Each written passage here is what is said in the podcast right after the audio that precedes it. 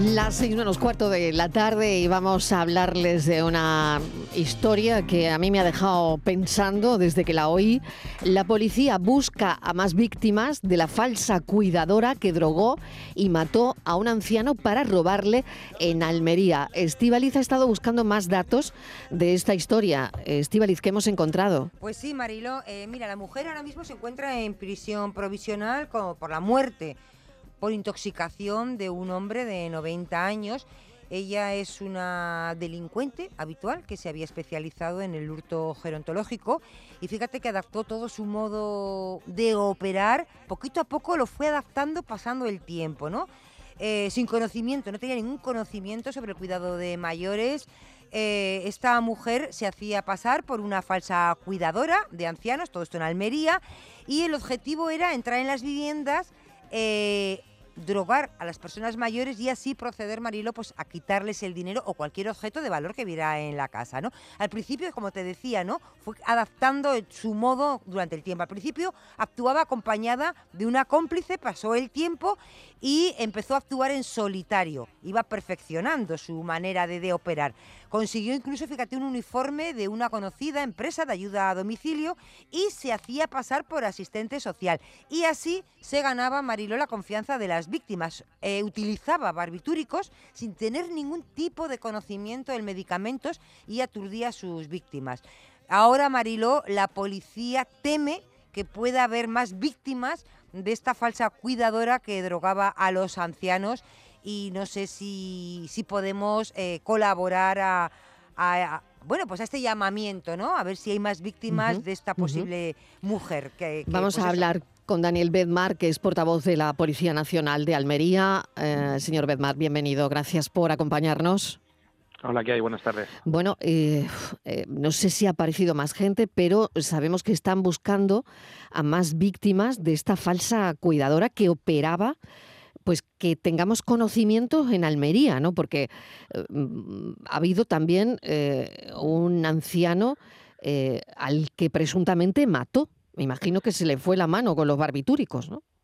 Sí, en realidad tenemos acreditados eh, cinco robos violentos, porque estos no son hurtos. En el momento en el que usan, se usan las drogas para, para aturdir a las víctimas, pasa el tipo penal del hurto al robo. Tenemos acreditados eh, cinco robos, incluido la persona que finalmente, que desgraciadamente falleció, eh, y tenemos acreditados cuatro robos violentos previos en los que esta señora pensamos que también, también drogó a sus víctimas. De hecho, el análisis toxicológico en el hospital de todas ellas revela intoxicación por, por barbitúricos y a estas cuatro personas es bueno es importante que eh, después de, cometer el hecho las dejaba solas y desamparadas y si no llegan a, recibir eh, la atención y la ayuda o bien de unos cuidadores legales que tenían o bien de, familiares que les encontraban desorientados o inconscientes, pues es posible que, el desenlace hubiese sido el mismo que, con esta persona que, ya le digo que desgraciadamente falleció. Nueve personas víctimas de Nueve. Eh, cuatro, más,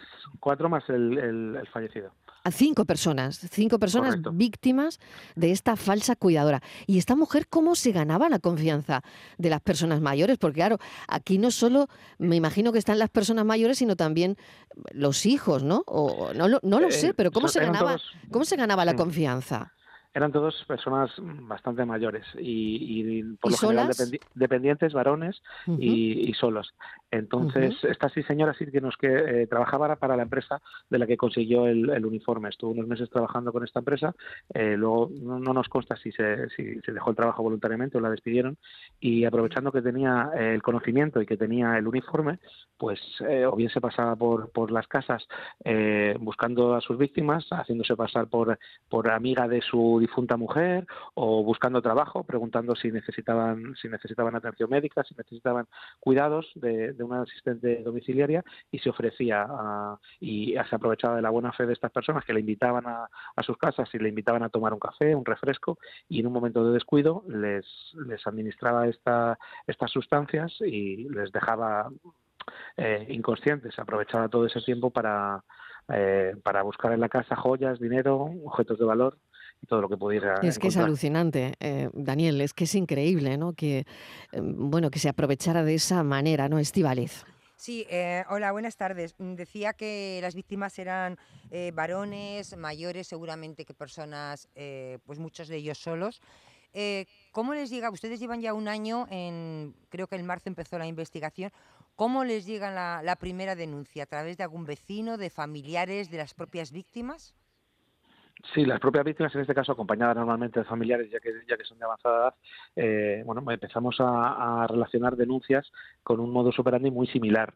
Eh, eh, pues todos decían que, esta persona, la que describían perfectamente, había entrado en sus casas y que después de tomar algo, pues se habían desorientado, habían perdido el conocimiento y que luego echaban en falta, bueno, sus, sus, bienes más preciados. Entonces, bueno, enseguida hilamos, hilamos y relacionamos la, eh, las denuncias, eh, nos pusimos a trabajar, eh, concretamente la Brigada de, Policía Judicial de la Comisaría Provincial, sus distintos grupos, porque, porque bueno, como era una delincuente habitual, pues el perfil era conocido por, por los agentes de, Policía Judicial y intentando localizarla.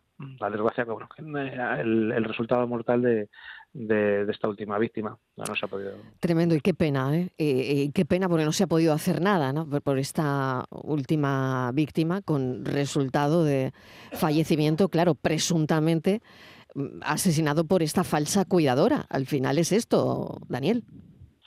Sí, correcto, era una persona que, no, sin, eh, de hecho, en el registro de, su casa encontramos gran, grandes cantidades de, de, estos medicamentos, no tenía ningún tipo de formación para administrarlos, no, y claro, se quería asegurar de que a las personas a las que drogase mm, estuviesen eh, cao, estuviesen drogui, entonces las cantidades que eran ingentes, las cantidades que, que suministraba a las víctimas. De verdad, tremendo. Pues Daniel, yo simplemente no sé si, vamos, importante es que en este momento eh, también aproveches o aprovechemos para alertar ¿no? a, las personas, sobre todo a las personas mayores, ¿no? Que, que no sé cómo se puede hacer esto, pero sí, a las em, personas mayores o incluso a sus familiares o a sus cuidadores, eh, que, les, que les adviertan, que, desconfíen, que no metan en su casa a nadie que no tenga la seguridad de que es una persona que no les va a hacer ningún mal eh, y que si tienen cualquier duda no pasa nada porque pierdan el tiempo en una llamada al, organismo oficial o, a la empresa de cuidadores, que, es perfectamente legal y que, y que funcionan estupendamente, no hay que tener miedo a las empresas, pero si ante cualquier duda que se puedan acreditar de algún medio e incluso contactando telefónicamente con, las empresas de atención domiciliaria. Tampoco tiene que, cundir el pánico, simplemente con unas mínimas medidas de, seguridad la gente se puede asegurar que, de que no le ocurra esto.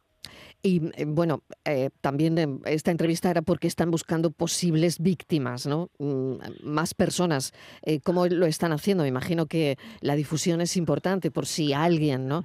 Se ha sentido víctima de algo así, que lo cuente a la policía, ¿no? Claro, para eso siempre pues contamos con, con la colaboración de los medios que siempre estáis eh, disponibles para, para este tipo de, cuestiones y sí, efectivamente, si pudiese haber alguna persona que, que haya sufrido un robo, que no se, que no se sienta avergonzado, que eh, se acerque a su comisaría más cercana, o a un Policía Nacional, Guardia Civil, eh, y ponga la, conveniente denuncia y, explique. me he enterado por la radio, me he enterado por televisión que, bueno, hay una persona que hacía esto y que pueden ustedes relacionarlo con, otro tipo de, robos.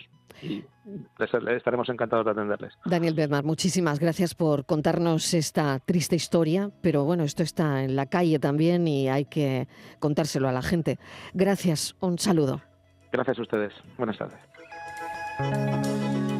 La tarde de Canal Sur Radio con Mariló Maldonado.